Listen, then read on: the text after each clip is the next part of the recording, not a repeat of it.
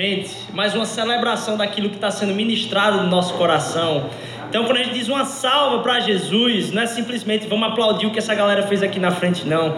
É porque isso que a gente canta faz com que o nosso coração transborde de alegria. Como acontece um gol do seu time, você grita, pula, bate palma. É isso que proclamar o Evangelho, cantar o Evangelho causa na gente. Então, uma salva para Jesus. Glória a Deus. É... Semana passada a gente falou, uh, e Ari já compartilhou aqui, isso aqui é o, a sala de estar da nossa família, isso aqui é como se você realmente pudesse se sentir em casa, em adoração, porque a gente está adorando aqui um mesmo Pai. Então isso aqui é a sala da nossa família. E pensando né, nesses termos, a gente compartilhou aqui semana passada que vieram alguns familiares nossos, alguns irmãos nossos ministrar aqui na nossa vida.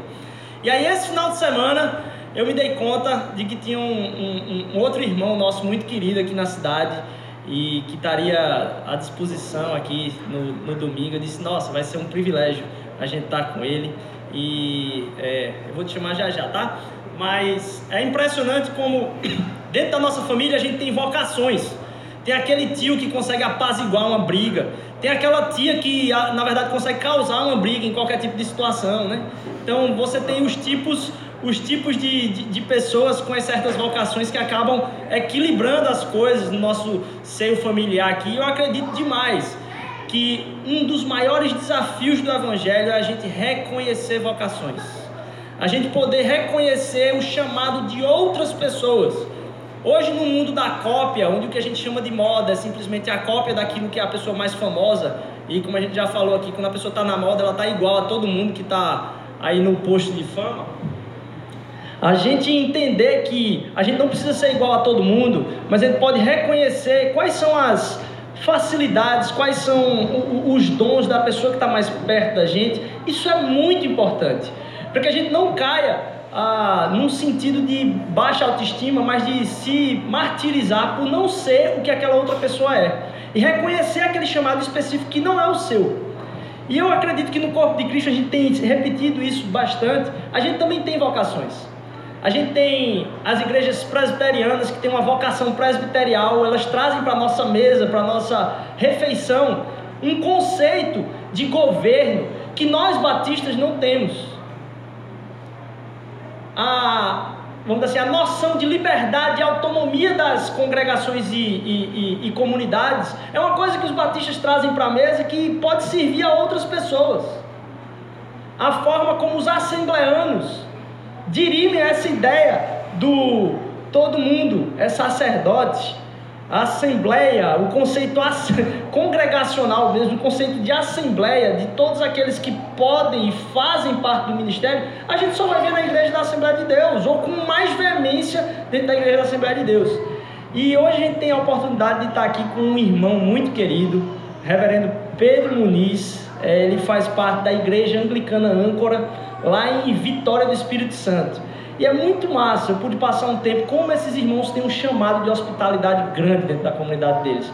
Eu acho que eu nunca senti tanto amor sendo recebido como pelos irmãos da, da igreja sua lá, meu irmão. E é, é impressionante a forma como eles fazem para receber, mas um conceito vocacional muito impressionante é como eles trazem a noção do simbólico, do litúrgico, daquilo que é a importância dos calendários e como as coisas têm muito mais significado do que a gente percebe, porque a gente não tem essa vocação, não faz parte da nossa, da nossa liturgia ou tradição. E como essa tradição tem abençoado a vida da gente? Eu fui muito impactado, meu irmão, por, por ter vivenciado aqueles dias com vocês lá, mas também de depois na caminhada a gente poder se aproximar mais. Como vocês têm uma tradição muito louvável do café, esses caras têm um café na igreja que já está rodando o Brasil todo. Muita gente tem é, é, é, pedido esse café aí. A gente tem sido algum, um consumidor aí ainda aqui do que, do que dá para trazer. E tem sido muito bom a caminhada junto, velho. Eu me sinto honrado de ter você aqui com a gente hoje, como parte da família.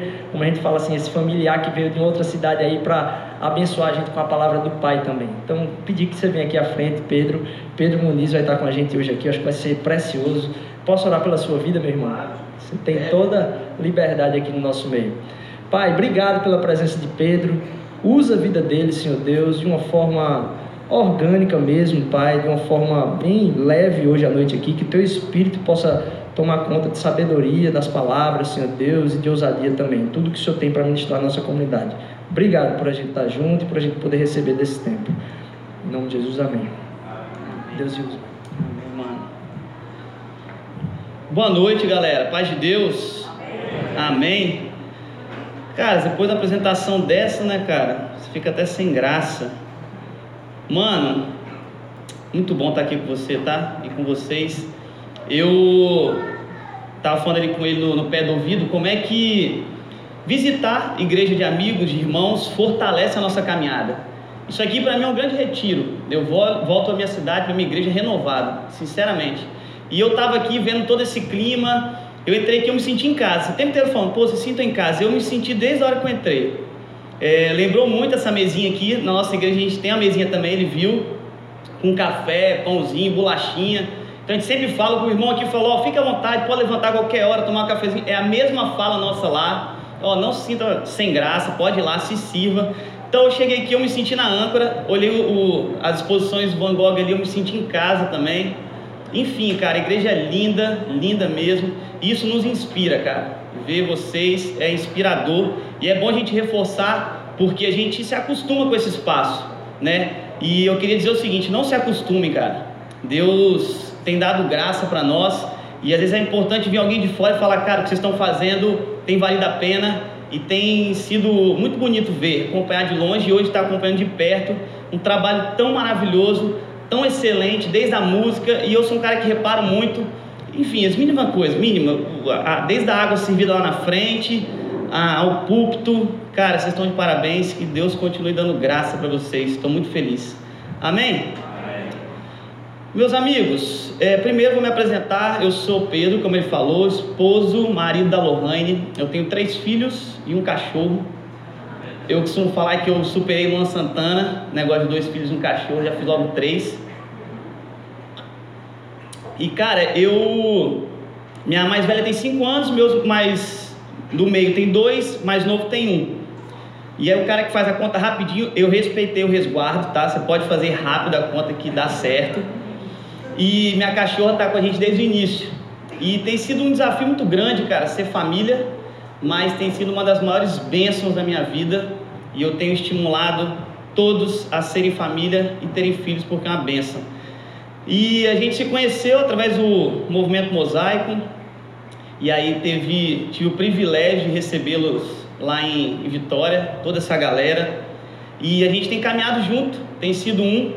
Então, isso é um pouco do que eu sou, sou amante de café, é, enfim, quase beirando o vício mas estou aí. Por hoje não.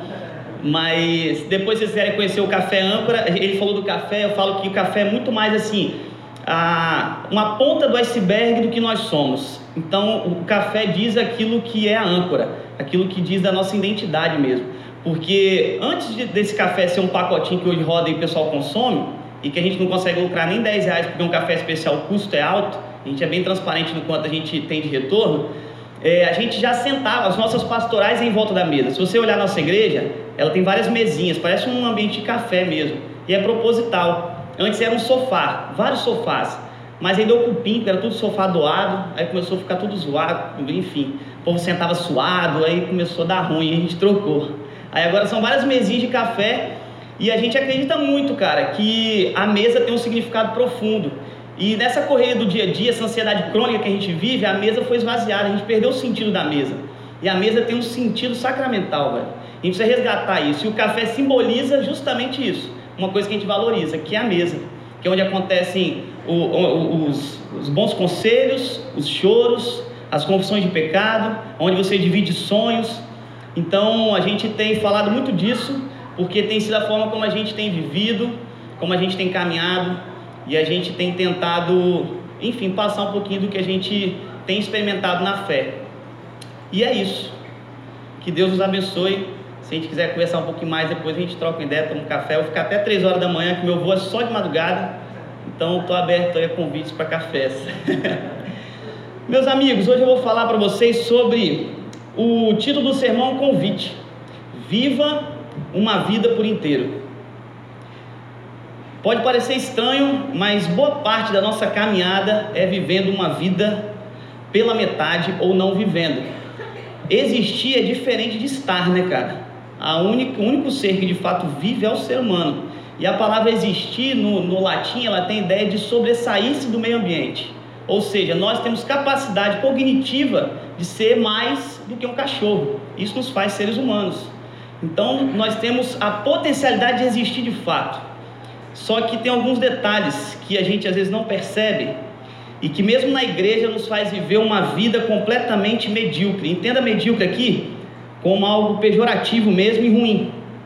Porque eu costumo dizer que na era da do protagonismo, ser medíocre já se tornou um problema.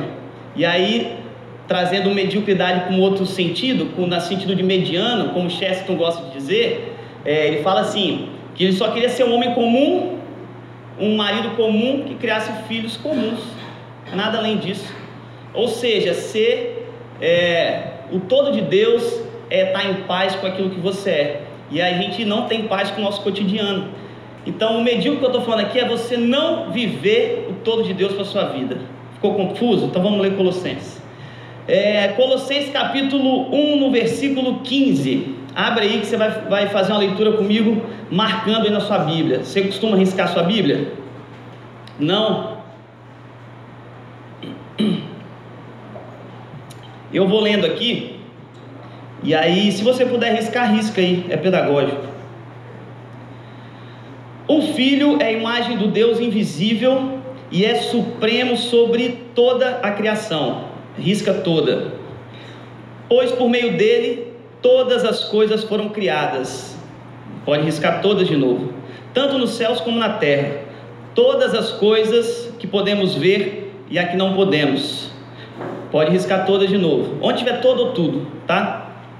como nos tronos, reinos, governantes, autoridades do mundo invisível. Tudo foi criado por meio dele para ele.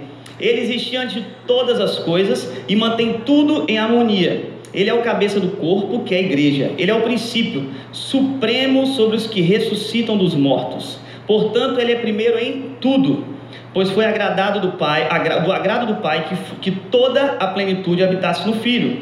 E por meio dele, o Pai reconciliou consigo todas as coisas por meio do sangue do Filho na cruz, o Pai fez as pazes com todas as coisas, tanto nos céus como na terra.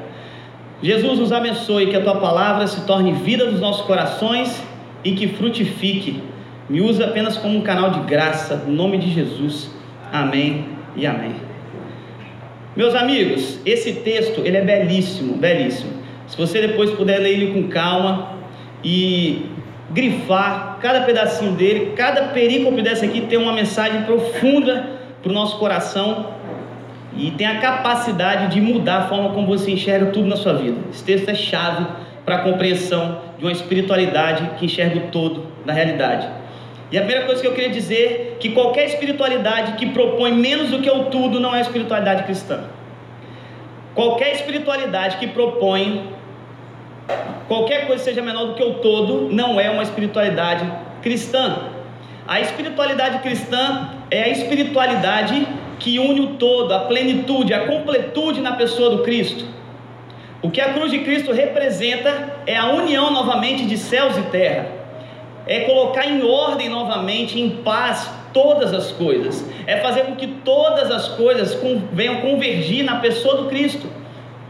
A harmonia havia antes do pecado, o que o pecado fez foi quebrar essa harmonia, correto?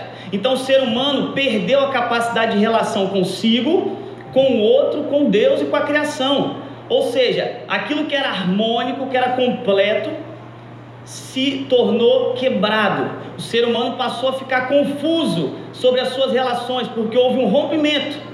O que a cruz de Cristo faz é reunir de novo todas as coisas na pessoa do Cristo. Ou seja, é reorientar todas as coisas a partir do seu real propósito, significado e sentido.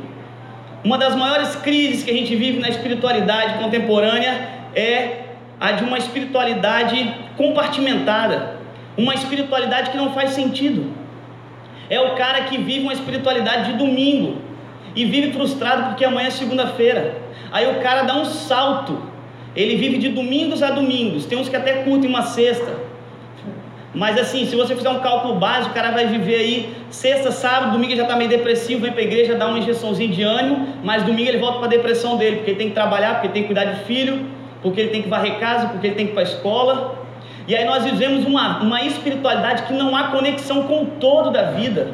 O que esse texto fala é que Cristo veio trazer paz para o todo da vida. O que é a realidade? A realidade não é o que você faz no domingo.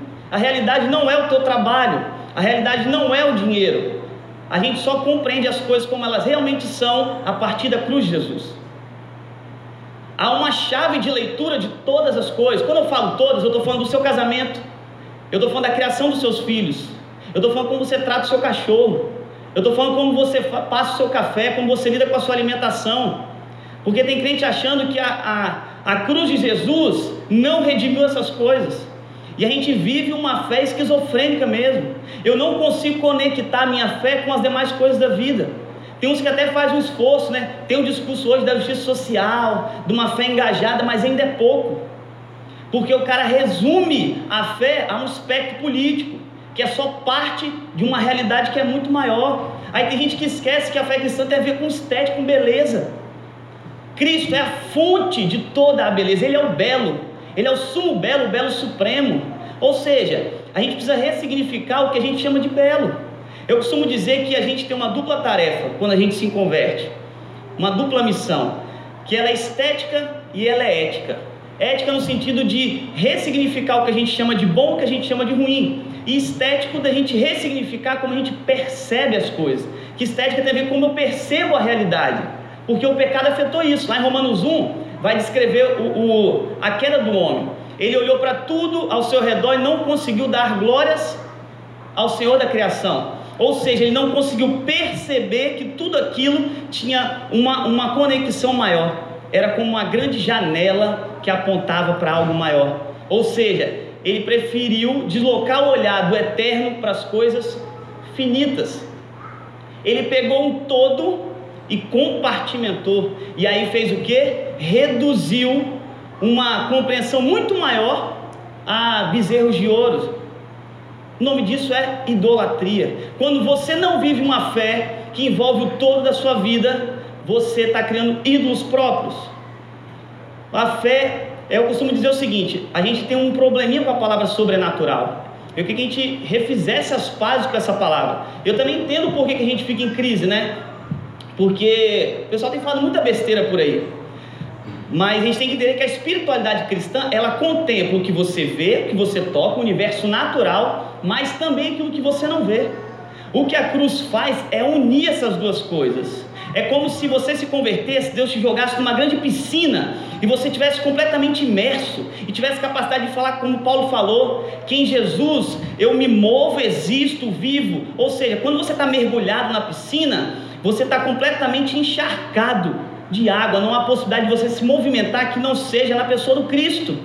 Quando você se converte, meu amigo, todas as áreas da sua vida precisam ser amplamente, profundamente impactadas pelo Evangelho de Jesus. Não há possibilidade de você não redimir a tua vida sexual, meu amigo. Não há possibilidade de você continuar tratando a sua esposa como objeto, como um fim em si mesmo de prazer próprio. Não há possibilidade de você casar com uma mente pagã, achando que você vai satisfazer a si mesmo. Se você não compreende as coisas da realidade é, natural e criada como janelas que apontam para algo maior, você vive uma fé mundana, uma fé secular, uma fé dos homens. O nome disso é idolatria. As coisas precisam ser uma grande flecha. Eu costumo dizer que a nossa vida o, precisa ser um grande apontamento, ou seja, nós vivemos, vivemos uma grande representação. A gente vive uma vida que aponta para algo além de nós. Isso é o teu trabalho. O teu trabalho não é para você servir a si mesmo, não. O, o, trabalho, a palavra trabalho já te impulsiona a servir o outro e naturalmente servir a Deus, como diz o Rodrigo aqui. Essa é a nossa tarefa no mundo. Então, se você está trabalhando só simplesmente para que você tenha condições de desfrute próprio, você não entendeu o significado do trabalho. Se você está dentro do casamento e não entendeu ainda que uma das tarefas do casamento é que você deixe discípulos de Jesus, e a melhor maneira de, de deixar discípulos de Jesus é colocando filho no mundo, você precisa repensar a tua tarefa, porque casar é tarefa. Casamento é tarefa, tarefa divina. Casamento é mais do que uma relação afetiva, é um chamado de Deus para ser um apontamento. Não é à toa que, a, que as analogias que Cristo faz da, da relação dele com a igreja é de quê? É uma relação matrimonial, de noivo, de noiva. Vão celebrar uma boda no final. É uma relação de aliança. Não é à toa que Deus usa essas linguagens é porque há metáforas vivas que querem dizer muito mais do que a gente está conseguindo compreender. Ou seja, há muito de Deus para que a gente saboreie. Só que a gente precisa entender um pouco mais a espiritualidade de uma forma um pouco mais ampla. Esse é o chamado de Deus para nós. A gente, a gente precisa entender que a espiritualidade cristã precisa transcender a nossa, o nosso cotidiano. E presta atenção numa coisa. Eu estava falando da realidade sobrenatural. Todos nós somos criados com um desejo por Deus. Né? Nós somos criados à imagem e semelhança de Deus. Ou seja, nós somos criados para essa devoção, devoção a quem nos criou. Como eu disse lá em Romanos, o que a gente fez foi desviar essa glória que era de Deus para coisas menores. Então nós nos tornamos corruptíveis. Mas o, a, o espírito, a inclinação para adoração ainda está no teu coração. Então é inevitável que você tenha uma relação espiritual em toda a sua vida. Não há quem não seja espiritual. Todos nós somos seres altamente espirituais. Ou seja, as relações são altamente religiosas o tempo todo. O que a gente precisa entender é a quem a gente está adorando, que religião nós estamos servindo. Então, o que Deus faz conosco é te convidar a viver uma vida amplamente sobrenatural. E sobrenatural é a paz que a gente faz com as coisas do céu, com as coisas da terra. Qual é a oração do Pai Nosso? Assim seja feita a tua vontade, assim na terra como no, no céu. Aí eu costumo dizer que tem crente olhando só para cima, esquecendo das coisas da terra, ou tem crente olhando só para baixo, esquecendo das coisas do céu. E aí eu, lá na igreja eu costumo dizer, a caminhada cristã são os olhos fitos no céu, com os pés no chão. É não se esquecer que a chamar, o chamado da vida cristã é um chamado que se inicia agora. O céu, meu amigo, não é um lugar igual nas novelas da Globo, não, todo mundo de branco, naquela nuvem, naquele. Não. Ah, o céu é o próprio Deus. O inferno é a ausência dele, é o nada. Ou seja, distanciar-se de Deus é infernizar-se cada vez mais. Quanto mais distante de Deus você está, mais infernal você se torna. Então o céu é você se apossar daquilo que Ele já te deu todos os dias. Por isso que a gente fala essa ideia do, do reino de Deus já chegou e já está disponível para que você viva uma vida muito maior do que você está levando, mas ainda não é o completo, que será só na eternidade. Então há possibilidade de você viver uma vida melhor do que você tem vivido. Há possibilidade de você viver um casamento melhor, uma espiritualidade melhor, que você acorde às segundas-feiras dando graças a Deus que você fique em paz em saber que, que cuidar de filho faz parte da, e é tarefa do homem também. A gente lidera um ministério de casais lá e a gente acompanha vários casais, cara. Eu tenho três filhos, né? Então, assim, eu tive algumas experiências, alguns conflitos que eu passei e porque cada filho que vem é um problema que surge, é uma rotina que muda. Aí o terceiro veio bagunçou tudo de vez. E isso é desafiador, mas eu tive que compreender muita coisa, cara de que essa, essa conversa de que a tua família é um ministério, achava que era conversa fiada. Mas, cara, isso, isso quando você compreende que a tua família precisa ser um lugar, e a única possibilidade de você deixar de fato discípulos é, e, e, de forma que, que vá mudar a realidade desse mundo é a tua família, é o seio familiar. Os teus filhos precisam ver em você possibilidade de alguém de, que seja imitado. E aí eu comecei a entender que dedicar tempo para meu filho, organizar minha rotina para que eu tenha tempo de almoçar com eles, para que eu consiga ter tempo de educar, de levá-los para a escola, de fazer dever de casa, isso é altamente espiritual. A gente começou a chamar de espiritual algumas coisas e achar outras completamente seculares e mundanas. Eu gosto de uma frase do, do, do Lutero, e eu vou parafrasear porque eu não vou saber de qual, mas quando ele fala que que Deus se alegra lá em cima quando vê um homem trocando a fralda do, do, do seu filho. porque isso faz parte, ali está representando, é uma grande metáfora do cuidado de Deus conosco também.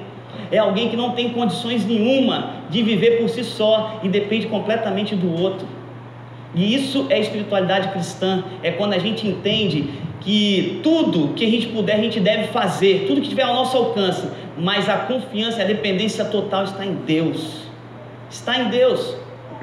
E eu queria ler com vocês aqui um salmo que vai complementar o que eu estou falando para vocês, que é o Salmo 8. Se você puder abrir na tua Bíblia aí.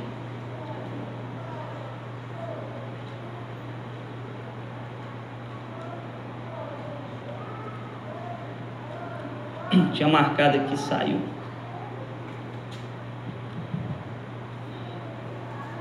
Diz o seguinte, irmãos: Senhor, ó Senhor, nosso Senhor, teu nome majestoso enche a terra, tua glória é mais alta que os céus. Tu ensinaste crianças e bebês a anunciarem tua força, e assim calaste teus inimigos e todos que a ti se opõem. Quando olho para o céu e contemplo a obra dos teus dedos, a lua as estrelas que ali puseste, pergunto: quem são os simples mortais para que pense neles? Quem são os seres humanos para que eles te importes? E no entanto, os fizeste apenas um pouco menores do que Deus e o coroaste de glória e honra. Dá uma pausa aqui. O início do salmo ele descreve a grandeza de Deus. Eu olho para o céu, vejo tudo que você criou, vejo o tamanho desse Deus, ó Senhor, o teu nome é majestoso e enche toda a terra. E aí nos versículos seguintes ele questiona: quem sou eu, um, um, um mero mortal, pecador, um cara que às vezes não vale nada, de querer fazer parte dessa criação majestosa de Deus. Aí ele vem e fala: No entanto, fizeste um pouco menor do que Deus e o coroaste de glória e honra. E aí aqui eu queria que você pensasse o seguinte: tem dois problemas que a gente, é, enfim, comete na nossa caminhada. Primeiro é se achar muito menor do que a gente realmente é, ou se achar maior do que a gente realmente é. A espiritualidade integral é aquela que te coloca no lugar que você deve estar. Viver uma espiritualidade integral, estar em paz com o todo, a partir da cruz de Jesus, te coloca no teu exato lugar. O que, é o orgulho? É quando você deseja ser aquilo que você não é. A vaidade é você desejar aquilo que não lhe cabe, ou seja, é não estar em paz com o lugar que lhe cabe. O que esse texto está dizendo é: você foi feito alguém pouco menor do que o próprio Deus, é alguém que foi criado em imagem e semelhança de Deus. Isso somos nós. Mas vamos continuar o texto. Tu os encarregaste de tudo que criaste e puseste sob a autoridade dele todas as coisas. Pô, Pedro, você falou que eu, nós fomos feitos um pouco menor do que Deus. Pô, então agora eu estou me sentindo cara. Não. Primeiro ele descreve a grandeza de Deus. Ou seja, nós somos pequenos demais. Mas nós não somos tão pequenos igual achamos. Nós somos feitos um pouco menor do que Deus, mas para cumprir um propósito. Deus te fez assim, não para que você se ache alguma coisa, mas para que você cumpra a tarefa que Ele designou para mim e para você. Que está escrito aqui: Tu encarregaste de tudo que criaste, puseste sob autoridade nossa, para que governasse a criação de Deus. Deus não te fez com todo esse poder e autoridade para que você é, subjugasse o outro, ou para que você se achasse algo além do que você é, mas para que você cumprisse a vocação e a tarefa de Deus no mundo. É para isso que Cristo te fez e te coroaste de honra e de glória. Então a espiritualidade cristã é uma espiritualidade que deve estar em paz com quem nós somos. Uma das maiores crises do contemporâneo é a crise de identidade. Então, se você está deixando de servir na igreja porque você acha que você não é capaz, eu quero dizer que você é capaz. Não porque você é bom, mas porque você serve a um Deus que é bom. E é esse Deus que te capacita, te chama e te diz. É esse mesmo Deus que te diz que você foi feito e criado um pouco menor do que Ele. É por graça, meu amigo. É por graça. Você não está aqui porque você é um cara bom. Eu canso de ouvir isso na igreja. Tem uma, uma ovelha nossa que saiu agora porque ela se achava incapaz de estar fazendo parte do Ministério de Mulheres. Eu falei, minha filha, você não me conhece então? Você está se achando incapaz? Não fale isso para mim, por favor. Você pode ser muito mais do que você tem sido, porque você já é alguém abençoado. O que a cruz de Cristo fez comigo e com você foi perdoar os nossos pecados na cruz. Tem duas implicações muito importantes para você entender. Na cruz de Jesus você foi justificado. Isso é pactual, é histórico e pontual. E o que Cristo te chama a fazer agora é se santificar na pessoa dele. Isso é processual. Meu amigo, você já foi perdoado na pessoa de Jesus.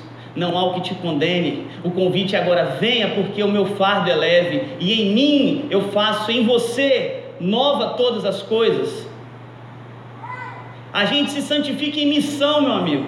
É trabalhando, é servindo o outro, é não esperando que eu seja alguém às vezes muito melhor. Não crie uma imagem distorcida do outro. Não crie uma imagem distorcida de você. Nós vamos fazer refazer as pazes com quem nós somos. Só que você só vai entender quem você é quando você entender quem Deus é. Nós só entendemos mais de Deus e mais de nós mesmos quando nós nos aproximamos da figura de Jesus.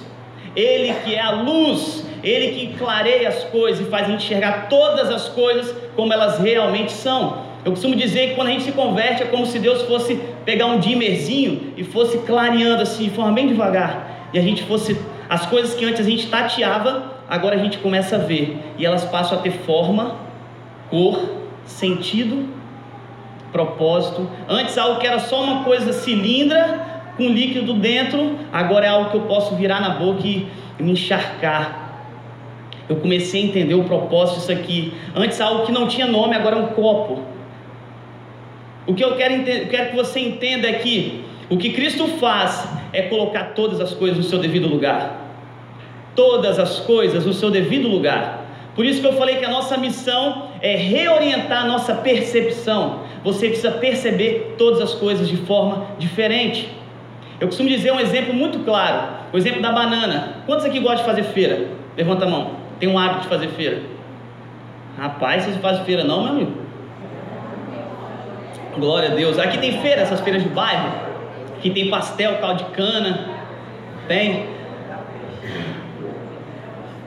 Um exemplo, cara. Quando você vai para uma barraquinha e vai comprar banana. Eu gosto muito de banana. Meus filhos comem muita banana banana frita, banana assada, banana cortada, banana com mel, com granola.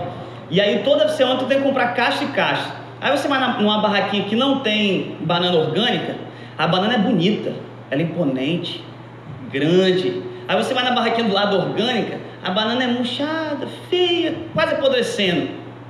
Se você perguntar qual é a banana mais bonita, qual que é a banana mais bonita? a transgênica, né? A modificada. Ou seja, cara, o pecado é tão absurdo que ele mudou a nossa percepção. O que eu chamo de belo não é o que de fato é belo. Aquilo que é natural, foi criado por Deus, já se tornou feio. É um exemplo idiota, mas é isso é. Você pode aplicar isso para todas as áreas da sua vida. Nós precisamos ressignificar o que você tem chamado de belo. E aí você vai experimentar essa banana, ela não tem gosto. Experimenta a banana orgânica, é muito mais saborosa. A gente chama de bom a banana sossa, sem gosto. Você precisa ressignificar o seu paladar. A fé cristã precisa ter implicações, sim, com a forma como você encara os alimentos. Véio. Não é possível que a gente viva uma espiritualidade que não busque implicações do todo da vida. O que Cristo quer fazer é que você perceba todas as coisas no seu devido lugar. O que falta é a gente aguçar o nosso olhar a gente tem reduzido, reduzido a nossa vida aspectos muito, muito pequenos. Deus quer ampliar. Quando, eu, quando lá em Efésios fala para que nós sejais cheios do Espírito Santo de Deus, é uma ordenança, enchei-vos, pois, do Espírito Santo de Deus. Alguém cheio do Espírito Santo de Deus é alguém que busca, a partir de Jesus, enxergar todas as coisas. Isso é diário. Ele nunca falou que o que você faz hoje, a oração que você faz hoje, o que você busca hoje, acumula para o dia de amanhã. É diário, é cotidiano, não tem jeito. O ajuste é todos os dias. Você precisa ajustar o seu olhar, precisa ajustar o seu coração, para que você vá ficando cada vez mais em paz com aquilo que te cerca. Essa é a missão de Deus no mundo, porque Ele nos deu uma tarefa, meus amigos. Ser cristão é cumprir uma tarefa. Não seja consumidor da fé. Ah, Pedro, mas eu não sei qual é o meu lugar no mundo. Eu não sei qual é o meu ministério. Já te deu um. Ministério de reconciliar todas as coisas consigo mesmo. Anuncia para o mundo que eu estou em paz. Anuncia para o mundo. Foi o ministério da reconciliação que ele te deu? Eu estou em paz com vocês. Eu coloquei todas as coisas em ordem novamente. As coisas agora convergem para mim. Há possibilidade de vida autêntica, meu amigo. Não viva uma vida medíocre. A palavra Espírito no Novo Testamento quer dizer pneuma, ou seja, tem a ver com o, o, ar que a gente respira. E a gente tem vivido uma espiritualidade asmática. É hora de a gente expandir os nossos pulmões para viver mais de Deus.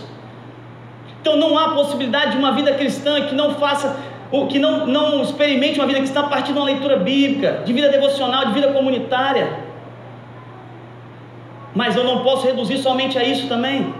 É preciso transcender é preciso unir as duas coisas. O Schaefer fala, um cara que eu gosto, que a gente costuma viver nas metades das duas laranjas, mas uma laranja só é laranja quando ela está inteira. Eu posso até chamar de laranja uma metade, mas ela vai ser sempre a metade de uma laranja. O que Deus quer fazer é que você chupe a laranja inteira. Deus não quer que, que você se contente com uma vida reduzida.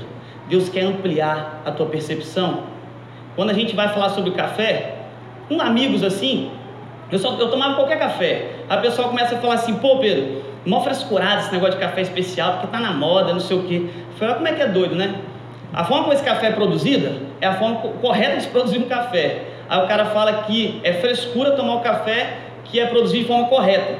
O certo é eu me acostumar a tomar um café que entra numa dinâmica de, de alta produção para ter um alto lucro e aí eu tomo aquilo que é ruim, porque a finalidade desses caras não é um café bom, é grande quantidade. Então o cara bota café verde, o cara bota palha, o cara bota sujeira, e é isso que nós estamos consumindo. É só um exemplo, cara, porque eu sei que é impossível a gente ter é, café de 25 reais na mesa todos os dias. A gente vive um, um país que não permite isso. Mas a gente deveria mudar essa lógica. A gente deveria mudar. Nós somos o país, primeiro país do mundo. A gente só adora assumir estatística boa, né? Que consome transgênico. 97% que a gente planta é transgênico. Nós somos o top. Lá na minha cidade é a primeira no ranking do Brasil de violência contra a mulher. Esse é o Brasil que a gente vive. A gente tem se acostumado com esse país. Isso não está certo. Daqui a dois, é, 10, 20 anos, os caras fazem uma projeção. Se você não tem câncer, é, é bem provável que você vai ter. Porque tudo que a gente come, ainda que você tente ter uma alimentação minimamente saudável, há grande chance de você ter, até aquilo que você chama de saudável, está sendo influenciado por essas plantações transgênicas, pelo alto é, consumo que tem. Ah, pensar falando de tudo isso, bicho, tem nada a ver com a espiritualidade cristã? Tem. O que eu estou querendo te provocar é que o que a cruz de Cristo fez foi unir todas as coisas. Todas as coisas. A fé cristã, uma fé que pensa. Então, se você não quer ler, você tem que ir para outra fé. Você tem 66 livros para ler. Aí tem crente que não quer ler. Ah, mas e quem não sabe ler? Conta história. Cristo fazia isso. Por isso você precisa ir para o mundo anunciar a verdade de Jesus. Então não dá para a gente viver uma espiritualidade morna. Deus quer nos tirar da zona de conforto. Não há possibilidade de você ser um consumidor da fé. Quando Cristo te mergulha, velho, nele, o que ele te convoca é para cumprir uma grande tarefa. E eu queria que a gente orasse por isso. Eu queria que você ficasse de pé, por favor. Queria que você prestasse muita atenção. Todos nós vamos morrer, porque isso é uma consequência do pecado. Nós somos naturalmente seres corruptíveis, no sentido mais original da palavra. Nós estamos em corrupção todos os dias, envelhecendo e o fim é a morte. Tem muitos crentes vivendo esperando a morte chegar. Tem crente que já perdeu o sentido da vida. Tem crente que se pergunta qual é a razão de viver. Tem crente que está só esperando a morte abraçá-lo. Eu queria que se você mudasse isso na sua cabeça hoje. Quando você se converte, quando você se depara com Jesus, a morte chega para que você tenha vida. Não viva esperando a morte chegar, pois a morte chega para que nós tenhamos vida e vida em abundância. Há a possibilidade de uma vida autêntica para mim e para você. E essa vida autêntica se encontra na pessoa do Cristo. Não é o novo de Deus que está por vir, ele já veio. A pergunta é: você quer desfrutar do que Deus tem para você ou não? Essa é a pergunta. Você está disposto a dedicar a sua vida como alguém que foi feito à imagem e semelhança de Deus, alguém que foi feito um pouco menor do que Deus para cumprir uma tarefa no mundo, uma tarefa de servir o outro, de servir ao mundo e de glorificar a Deus com tudo que você fizer? Essa é a pergunta. Você está disposto a ser um empresário que glorifique a Deus com as suas finanças? Você está disposto a ser um marido que glorifique a Deus educando seus filhos? Você está disposto a ser um professor que se dedique para o serviço público, glorificando a Deus? Você está disposto em ser um pastor que glorifique a Deus, em ser um músico que glorifique a Deus? Essa é a pergunta, porque é muito mais cômodo a gente viver uma espiritualidade medíocre. Deus quer te tirar dessa zona de conforto, porque Ele tem me incomodado e tem me tirado. Não há possibilidade de uma vida morna em Jesus. Quando Ele fala que, a, que eh, Ele nos convida a uma novidade de vida, é porque Ele é fonte, Deus não é reservatório. Ou seja, dele flui novidade, flui novidade, possibilidade que você seja cada vez uma pessoa melhor. Essa é a certeza que o Romanos nos dá, que nós estamos sendo conformados à imagem e semelhança de Jesus. Deus está nos santificando na pessoa do Cristo. Ele quer te fazer parecido com Ele mesmo, no nome de Jesus. Vamos orar? Deus, eu queria te agradecer. Te agradecer porque o Senhor é bom, as misericórdias se renovam sobre nós. Te agradecer porque o Senhor, Criador de todas as coisas, Senhor que fez céus, Senhor que fez as terras, Senhor que nos criou, é aquele que nos ama. É do Senhor, Deus, que transborda todo amor, toda graça que nos atinge. E eu te peço, Espírito Santo de Deus, não nos deixe viver uma espiritualidade pela metade. Nós queremos viver o todo do Senhor. Que possamos, ó Deus, ser afetados por completo e reorganizar, reorientar a nossa percepção sobre todas as áreas da nossa vida. Que vivamos com intensidade o que o Senhor tem para nós. Que a gente cumpra com excelência a tarefa divina que o Senhor nos deu, na área que o Senhor nos chamou, onde quer que nós estivermos. O que nós queremos viver é para a glória do Senhor. E é assim que nós oramos, crendo que o Senhor nos ouve, nos sustenta nos guia e nos santifica. Amém e amém. Deus abençoe.